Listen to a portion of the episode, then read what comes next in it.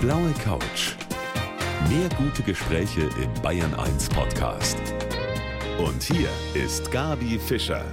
Schönen guten Abend. Herzlich willkommen zu unserem Talk zwischen sieben und acht. Heute mit einem Mann, der ein hervorragender Koch ist. Er ist sozusagen ein Botschafter in Sachen Ernährung. Er hat auch unsere Fußballnationalmannschaft zur Weltmeisterschaft gekocht, sage ich jetzt mal. Schön, dass du da bist, Holger Stromberg. Ja, vielen Dank, dass ich hier sein darf, Gabi. Danke, danke. Das ist schön, gleich zu Beginn des neuen Jahres. Da wirst du uns einiges sagen können, was wir eventuell auch wissen müssen über Ernährung. Aber bevor wir jetzt darüber sprechen, über gesundes Essen, über nachhaltige Ernährung auch, ich hoffe mal, meine geliebte Currywurst muss ich jetzt nicht streichen von meinem Speiseplan. Wie ist das? Nein, niemand muss grundsätzlich irgendeine Speise und vor allen Dingen keine Lieblingsspeise von seinem Speiseplan streichen, sondern es kommt auf die Zutaten an. Und es kommt natürlich darauf an, wie oft du Currywurst und dann mit Pommes oder Schweinsbraten mit Knödel essen magst. Das ist ein hochkalorisches Gericht. Grundsätzlich ist kein Gericht der Welt ungesund. Die Dosis macht das Gift, das ist der Punkt. Und wie gesagt, der Warenkorb, die eingesetzten Lebensmittel, die Zutaten, das sind das Entscheidende. Wo kommt es her? Wie wurde es aufgezogen? Und wie häufig muss ich es wirklich haben, damit ich es tatsächlich genießen kann? Oder ich habe oft die Befürchtung, dass wenn man zu oft etwas genießt, dann ist es eben kein Genuss mehr, dann ist es Alltag und das ist auch nichts Besonderes. Ich verstehe. Also es geht schon mal gut los jetzt in diese blaue Couch. Ich darf meine Currywurst weiterhin essen. Einmal in der Woche vielleicht wäre in Ordnung. Sehr gut. Das ist schon mal ein guter Anfang. Ich freue mich, dass du da bist. Essen ändert alles. Das sagt mein heutiger Gast hier auf der blauen Couch, der Spitzenkoch und Ernährungsexperte der Holger Stromberg. So heißt ja auch dein Buch, Holger. Richtig. Einfach mal drauf loskochen, so wie wir das früher vielleicht mal gemacht haben. Das ist nicht mehr, ne? Das ist out. Ja, man kann schon einfach mal drauf loskochen, aber es ist dann natürlich gut, wenn man schon vorbereitet ist, also wenn man quasi sich vorbereitet hat und nicht bei Null anfängt, quasi einkaufen, dann nach Hause, dann mal was kochen. Ja, wenn man sich gesund ernähren will, sollte man das nicht anderen überlassen, sondern man sollte sich eben vorbereiten. Und wenn ich dann den Kühlschrank aufmache und ich habe mich vorbereitet, ich habe also einmal alle zehn Tage eingekauft, geschnippelt, geschnitten und so weiter. Meal Prep nennt man das heute neu modern. In der Sterneküche nannte man das Mise en place und früher hieß was wahrscheinlich einfach Hauswirtschaft in Deutschland. Ähm, das ist das. Dann kann ich den Kühlschrank aufmachen, dann kann ich einfach drauf loskochen und dann kann ich mir auch in drei, vier, fünf Minuten was ganz Tolles und Leckeres zaubern. Und ich habe vor allen Dingen das Glück in der Hand. Also ich bin sozusagen der Mann am Steuer, die Frau am Steuer und äh, das finde ich ganz, ganz wichtig, dass man das nicht aufgibt, dass man seine Ernährung nicht sozusagen anderen in die Hände legt, denn die wollen meistens doch nur dann das gute Geld. Ja, das stimmt, da hast du recht. Also man sollte vorher mal planen, dann geplant auch einkaufen, portionieren das quasi im Kopf schon mal und sagen, so sollte ich das eigentlich dann verwursteln. Ja, richtig. Wir planen ja im Grunde genommen alles. Also es gibt natürlich ein paar Leute, die schnappen sich einen Rucksack oder die Reisetasche, fahren am Flughafen und gucken mal, was frei ist. Aber das macht man meistens, wenn man ein bisschen jung ist. Und da kann man das auch verziehen, wenn mal ein Urlaub vielleicht daneben geht. Aber in der Regel planen wir doch alles durch. Das Einzige, was wir nicht planen gelernt haben, ist die Ernährung. Wir haben kein Ernährungslehrefach in deutschen Schulen. Das ist ein Missstand mhm. seit vielen Jahren. Wir sind überwiegend über 70 Prozent Single- und Double-Haushalte. Dann sind es Kleinfamilien. Es kommt die Zeit zu kurz am Tisch. Es kommt die Zeit zu kurz, dann über Lebensmittel, Nahrungsmittel zu sprechen und wie ich dann auch wirklich erfahre, ob sie mir gut tun oder nicht. Denn jeder Mensch ist ein Unikat und nur weil Hänschen, ich sag jetzt mal, das Salz gut tut, muss es für Hans dann nicht sein ja. oder andere Dinge wie Karotten oder Äpfel. Genau, jetzt sagen natürlich viele, ach Mensch, jetzt kommt er mit gesunder Ernährung, geh mir weg damit, diese Körndelesserei, Salate, Gemüse, mag ich alles nicht. Das ist eigentlich immer noch so ein bisschen die Haltung, oder? Hast du ja, gemerkt, als ja, ja. Fachmann, da hat sich schon was getan. Ja, also es hat sich natürlich schon was getan. Die Menschen werden immer aufmerksamer. Das ist natürlich auch, glaube ich, geschuldet, dass wir heute einfach eine schnellere Verbreitung haben.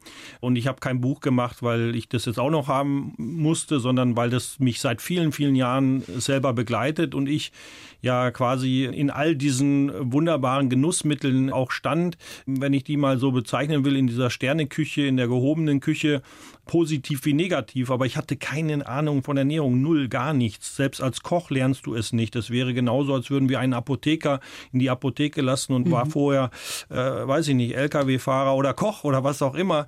Man kann keine Empfehlungen machen. Und das fand ich einen unglaublichen Missstand und mir ging es selber ganz, ganz schlecht. Also, was war meine einzige Möglichkeit? Ich habe sechs, sieben Tage die Woche gearbeitet, von morgens bis nachts. Da blieb keine Zeit für Sport, da blieb auch keine Kraft mehr für Sport, da blieb einfach am Ende nur die Möglichkeit, über die Nahrungsmittel zu gehen. Mhm. Aber da muss ich mal einhaken. Mhm.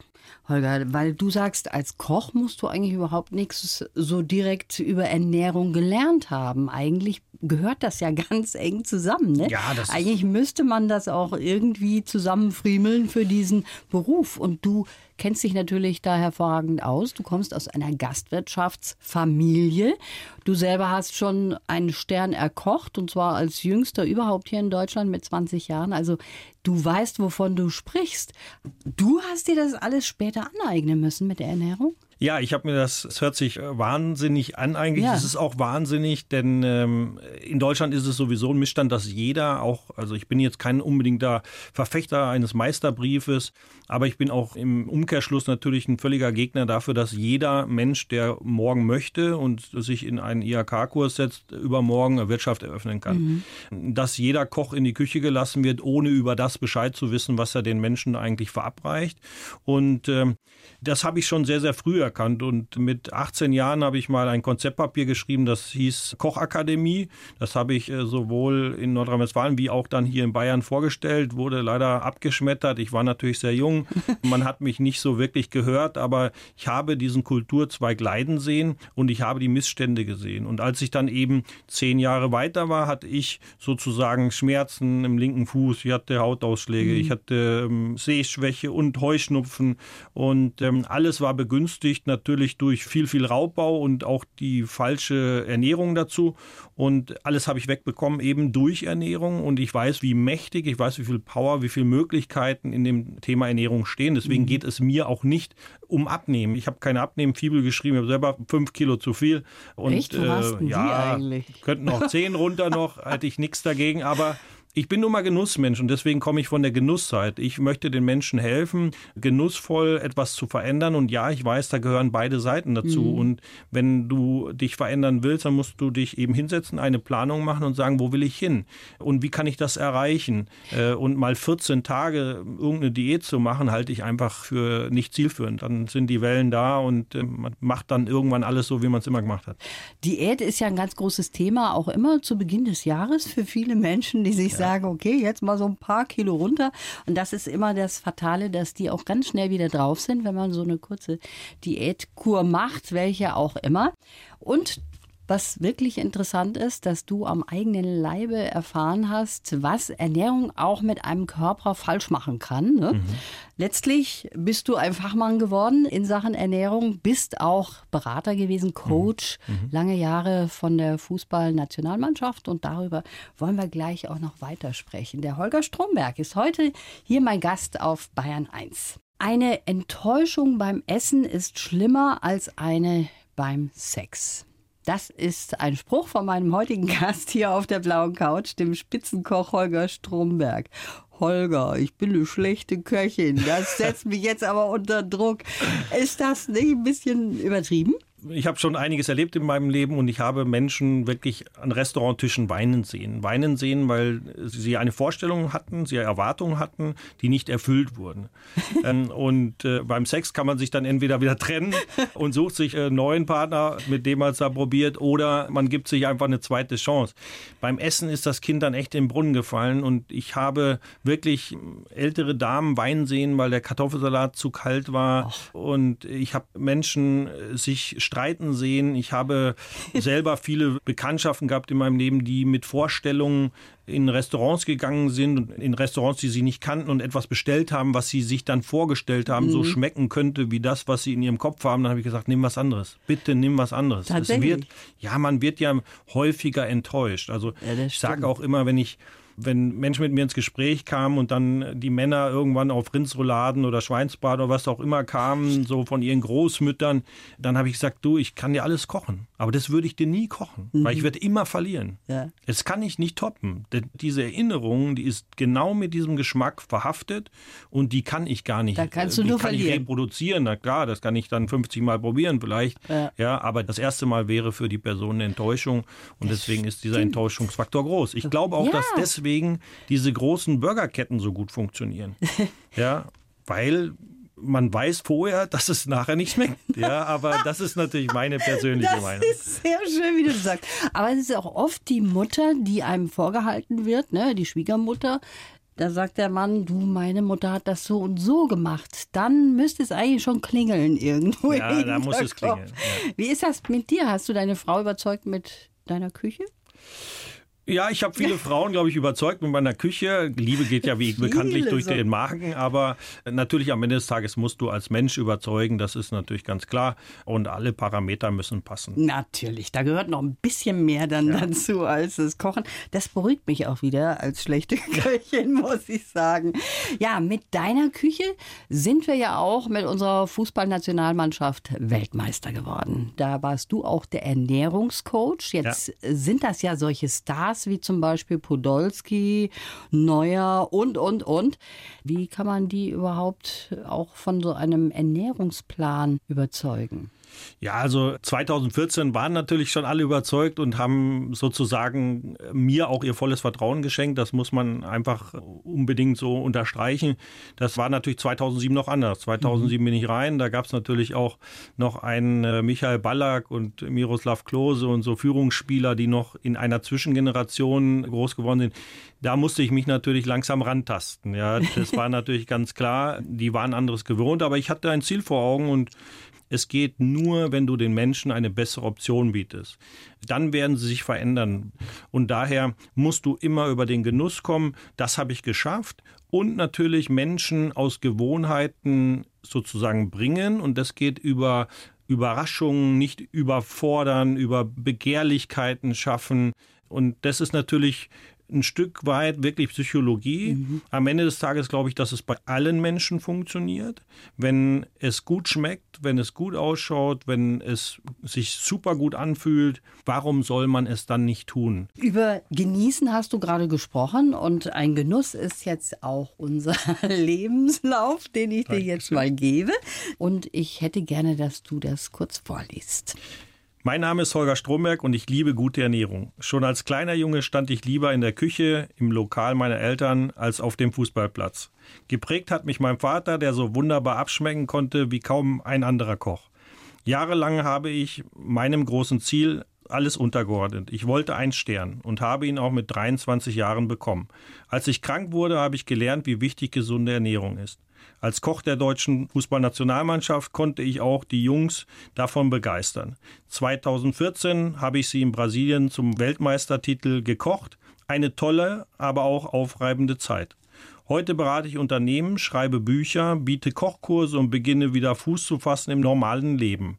Nicht mehr dauernd unterwegs sein und meinem Sohn die Begeisterung für tolle Lebensmittel vermitteln. Das ist mindestens so spannend wie Schweini und Co. Das stimmt absolut. Das stimmt. Ja, das stimmt Da absolut. hast du jetzt vorgelesen, dein Vater konnte abschmecken wie kein anderer. Ja, da schießt mir heute noch die Tränen in die Augen, weil mein Vater viel zu früh gehen musste. Kochen ist eben ein sehr, sehr stressiger Beruf, Gastronom, Unternehmer dazu. Er war jemand, der anders wie ich sehr cholerisch war. Also er war ein Mensch, der unglaublich gut lachen konnte und Menschen zum Lachen gebracht hat, aber er konnte in einer Millisekunde zur Furie werden und dir irgendwas an den Kopf schmeißen, vor allen Dingen laute Wörter. Aber er konnte vor allen Dingen auch jedes Gericht, egal wie stressig äh, das Ganze war, wirklich zu einem Erlebnis machen. Also zu einem einmaligen Erlebnis, optisch wie geschmacklich. Und das hat mich geprägt für immer. Also der konnte quasi erschmecken auch, was so alles in einem Gericht drin ist. Also das kann ich auch. Ich kann auch Dinge reproduzieren. Das habe ich von ihm gelernt, weil mein Vater hatte eben diese Gabe und das ist auch mein Weg. Die natürliche Schönheit gepaart mit diesem Urgeschmack, also mit diesem Geschmack der Erfüllung. Du willst einfach befriedigt werden. Und wenn du im Mund und auf dem Gaumen befriedigt bist, dann isst du auch nicht so viel. Das sagen immer viele, doch, wenn es mir schmeckt, esse ich doch mehr. Sag ich, Ja. nein, wenn es dir gut schmeckt, dann bist du eher befriedigt. Weil wenn der Kopf befriedigt ist, dann schreit der Magen nicht nach dieser Ersatzbefriedigung, dieses Überfüllens, wo man dann anschließend sich auch noch einen Schnaps zu aller falschen Überzeugung vereinleibt, ja, weil man glaubt, es wird dann besser. Das ist aber ein Unwohlsein. Aber das finde ich hochinteressant. Also das würde bedeuten, wenn bei mir jemand sitzt und hat gegessen und danach einen Schnaps verlangt, dann hat der wahrscheinlich bei mir nicht gut gegessen. Das ja, das ist, so kommt ein bisschen drauf an, aus welchem Grund er den. Also man kann natürlich den Schnaps danach, das ist dann ein Genuss, wenn man das gerne mag. Mit oder vielleicht auch in eine Essen. tollere Stimmung kommen mag. Das kann auch ja, sein. Dann darf er das machen. Ja, aber wenn er bei Sehr dir einen. Ramazzotti bestellt, dann würde ich sagen, äh, sollten wir noch mal beide gemeinsam üben. Dann komme ich zu dir. Wir haben gerade eben schon darüber gesprochen, wie wichtig das auch ist, dass junge Leute ans Kochen und an die Ernährung rangeführt werden. Und darüber wollen wir auch gleich weitersprechen. Ich freue mich sehr, dass er heute hier ist, der Spitzenkoch Holger Stromberg auf der blauen Couch. Holger, deine größte Kochkatastrophe, die hatte nichts zu tun mit einem Schnitzel, was du jetzt verbrannt hast in der Pfanne, sondern die hängt zusammen mit deiner Frau, die dir helfen sollte in der Küche. Was ist da passiert? Ja, ich hatte äh, ja tatsächlich auch eine Currywurstbude. Auch das war nochmal ein Aufzeigen, dass eben kein Gericht der Welt ungesund ist, sondern dass es auf die Zutaten ankommt. Und wir brauchten also immer mehr Soße, hunderte von Litern. Und dann ähm, hat sie mir geholfen. Sie war meine Partnerin äh, in dem Unternehmen. Und ja, irgendwann habe ich dann Soße gekocht, abgefüllt. Und man muss sich das vorstellen, es ist wie Lava. Ja, also das ist wirklich unglaublich heiß. Sie nahm also zwei Eimer in die Hand, äh, die dann sozusagen in den Schnellkühler sollten und dann ist ein Henkel abgerissen und sie hat sich äh, also wirklich am Halbkörper mit dieser Soße übernetzt und das war das Schlimmste auch an äh, Verbrennung, was ich je gesehen habe und für eine Frau natürlich bis hoch ins Gesicht und über die Arme war das natürlich nochmal eine Katastrophe dazu. Aber ja, am Ende des Tages ist gut gegangen, aber sie hat zwei Jahre sich unglaublich gepflegt, dass das unsichtbar bleibt und das war nicht zu erwarten. Also das war ein ganz rahmschwarzer Tag, das muss man sagen. ja, also wirklich ein schlimmer Tag, das Ja. muss man dazu sagen. Ist das so, dass du häufig zu Hause kochst oder deine Frau? Also wenn ich jetzt natürlich die äh, vergangene Zeit ansehe, dann muss ich klar sagen, ich war kaum zu Hause, deswegen war meine Frau am Herd. Aber Ach so. äh, heutzutage würde ich sagen, ist es ein ausgeglichenes Verhältnis. Ich koche schon, ich bin aber derjenige, der eben immer dieses Meal Prep macht und meine Frau tatsächlich noch im Gewohnheitsding steckt. Also sie ist auch immer noch so, äh, sich vielleicht nicht zu merken, was haben wir noch im Kühlschrank, ja, und dann schnell noch mal am Supermarkt vorbei. Und das sieht man natürlich in der Gesellschaft, kann man auch gar nicht verurteilen. Es ist eine Gewohnheit. Wir gehen heute arbeiten. Was essen die Leute Tag ein, Tag aus, selbst im eiskalten Januar? Äh, sie gehen durch den Supermarkt, gerade in der Großstadt, kaufen eine Gurke, dann liegen da zwei Tomaten auf dem Band. Das sind so typisch Single-Double-Haushalte. Ein Päckchen hier, ein Päckchen da. Meistens alles vorgefertigtes Schnitzelfleisch oder Pude oder irgendwas. Ein Beutelchen Salat. Das ist nicht das, was ich glaube, was uns ernähren sollte. Und du hast gerade vom Meal Prep auch Ja. gesprochen. Das ist, glaube ich, ganz wichtig. Und bei dem Punkt möchte ich auch ganz gerne noch bleiben. Eine halbe Stunde haben wir noch hier auf Mhm. der blauen Couch mit dem Holger Stromberg. Ja, das neue Jahr hat begonnen und da nehmen sich ja viele was Schönes vor. Holger Stromberg ist heute mein Gast. Du bist jemand, der mit viel, viel Leidenschaft sich um Ernährung kümmert, ein Coach ist, selber ein Spitzenkoch ist, ein Unternehmer mittlerweile, kann man sagen. Wir haben schon gerade eben auch über Meal Prep, nennst du das, gesprochen. Also die Vorbereitung. Man sollte vorher sich schon Gedanken machen, bevor man sich an den Herd stellt, sozusagen. Was bei mir ein großes Problem ist, ich möchte nichts wegschmeißen. Aber ich schaffe das nicht so richtig und ich habe gelesen, du schaffst das. Wie machst du das? Ja, ich schaffe das, weil Meal Prep genau der Schlüssel dazu ist. Ja, ich sage jetzt mal, das sind ja Automatismen. Ne? Dann hat man mal Lust auf, ne, eine Frau wie du hat dann Lust auf Wirsing-Eintopf. Ja, dann kaufst du den Wirsing, musst erst mal schauen, wo gibt's denn so einen kleinen Wirsing überhaupt? Wenn du Glück hast, kriegst du ein Viertel oder einen halben. Ich weiß gar nicht, wie viele halbe Avocados auf der Welt schon weggeschmissen wurden, Ja. genau aus dem Grund. Ja, eine ist zu viel, eine halbe ist, äh, gibt's nicht zu kaufen. Und das passiert dir bei Meal Prep nicht mehr, denn du schneidest quasi diesen ganzen Wirsing gleich, also du kaufst viel, viel Gemüse. Das ist ja wichtig. Wir sollten 85 Prozent pflanzlich essen, davon 85 Prozent sollten Gemüse sein. Ich kenne keinen, der es macht. Also ich bin auf guten Weg. Und daher äh, macht es natürlich nicht Spaß, für eine Karotte, für ein Wirsing das Messer in die Hand zu nehmen, die Spüle, einkaufen vorher, dann eben schruppen, schälen, schneiden, zubereiten und dann habe ich eine Speise, die in fünf Minuten gegessen ist. Wenn du aber heute schaust, in so einen Kühlschrank passt gar kein Wirsing mehr rein. Also mhm. Wirsing, drei Karotten, da passt nichts anderes mehr rein und der Wirsingkopf passt schon gar nicht ins Gemüsefach. Also du kaufst den und du schneidest den und dann macht es auch Spaß, macht es auch Sinn. Das ist ja auch was Sinnliches zu kochen. Dann nimmst du dir vielleicht ein Glas Wein dazu, machst einen schönen Radiosender an, ja, und dann hörst du gute Musik. Du schneidest alles. Aus der Hälfte kochst du dir einen Eintopf, so wie du es früher vielleicht kanntest als Kind.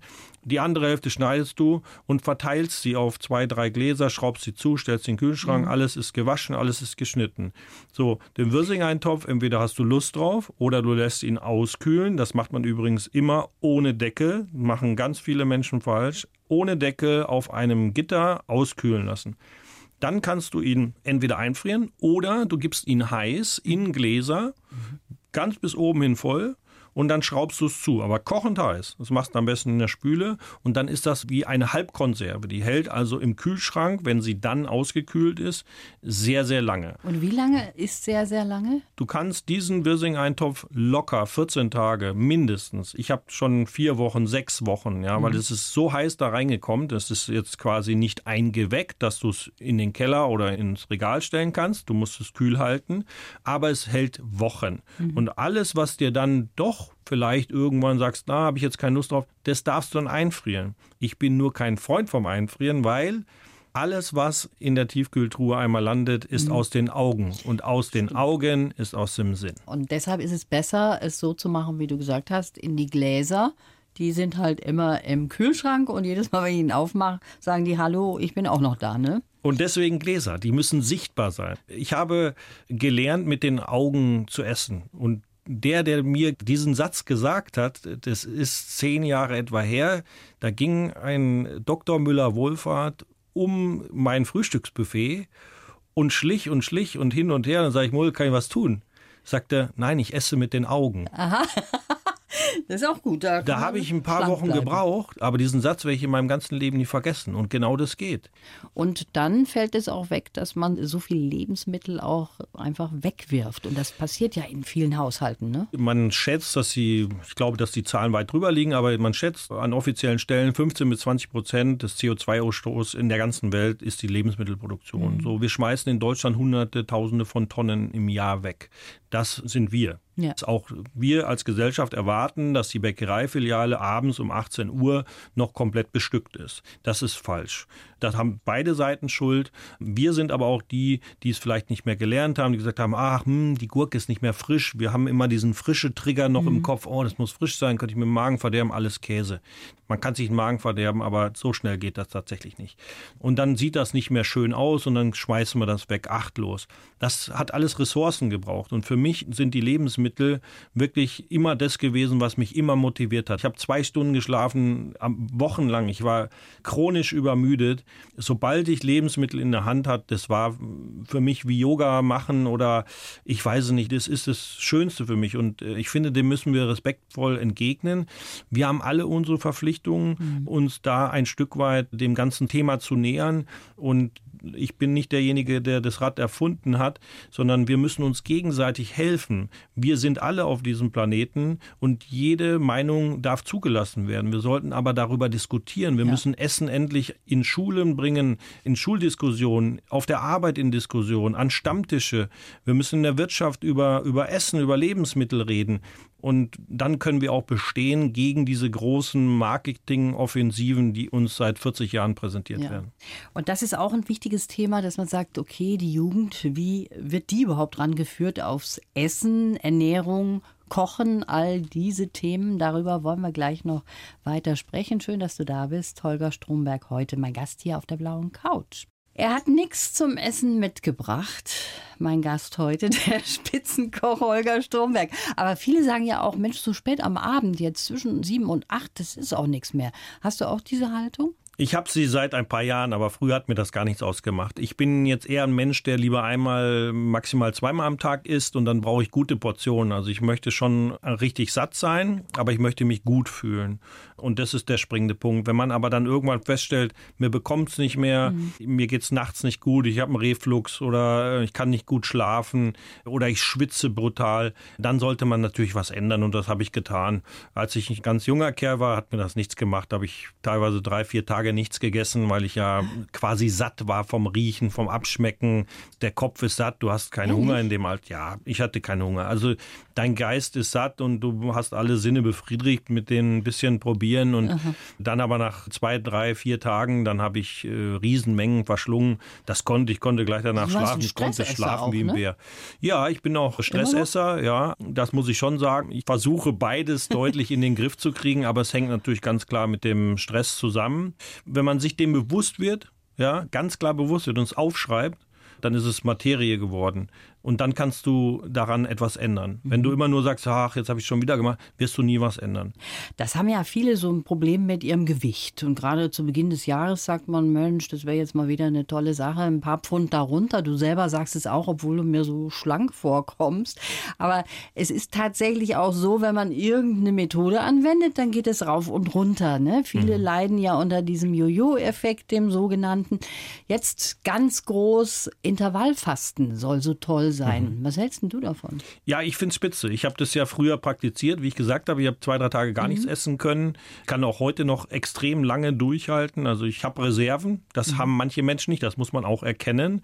Es gibt eben so Typen, ich sage mal wie ein Thomas Müller, so ein Ektomorph, der ganz dünner Hering ist. Ja, das ist immer der, der sozusagen auf der Arbeit gegenüber von dir sitzt, fünf Duplos isst, äh, drei Latte Macchiato dazu runterschlürft und äh, zum anderen gegenüber, der 20 Kilo zu viel hat, sagt, ich weiß gar nicht, was du hast. Ja, das kenne ähm, ich. aber ich bin ein großer Fan davon. Ich bin aber großer Fan generell vom Fasten. Das war die größte Sehnsucht nach diesen vielen, vielen Jahren des zu viel Arbeitens.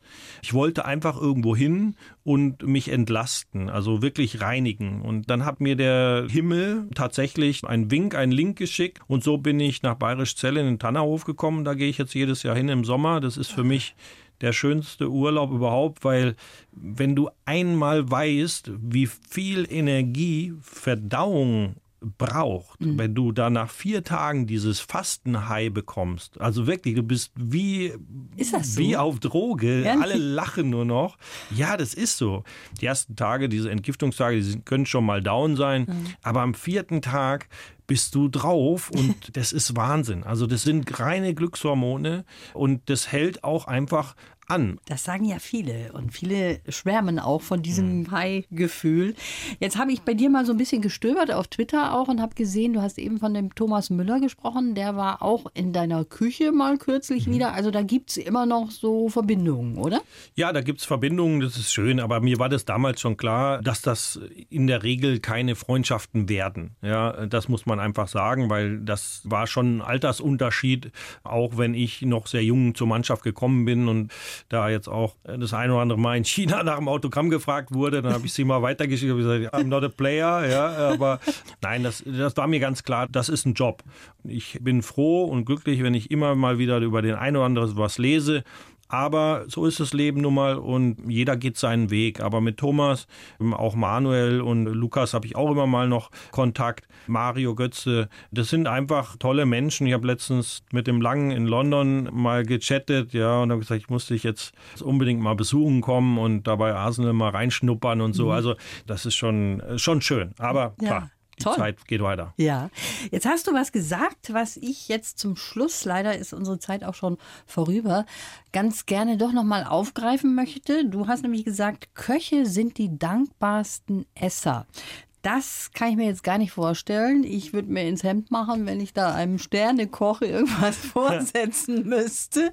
Aber das ist gar nicht so. Ihr seid da schon ganz, ja, wie soll ich sagen, dankbar um auch ein Schnittlauchbrot? Ja, unbedingt. Also ich auf jeden Fall. Und ich kenne viele meiner Kollegen, die sind es auch. Also da gibt es keinen Genörgel.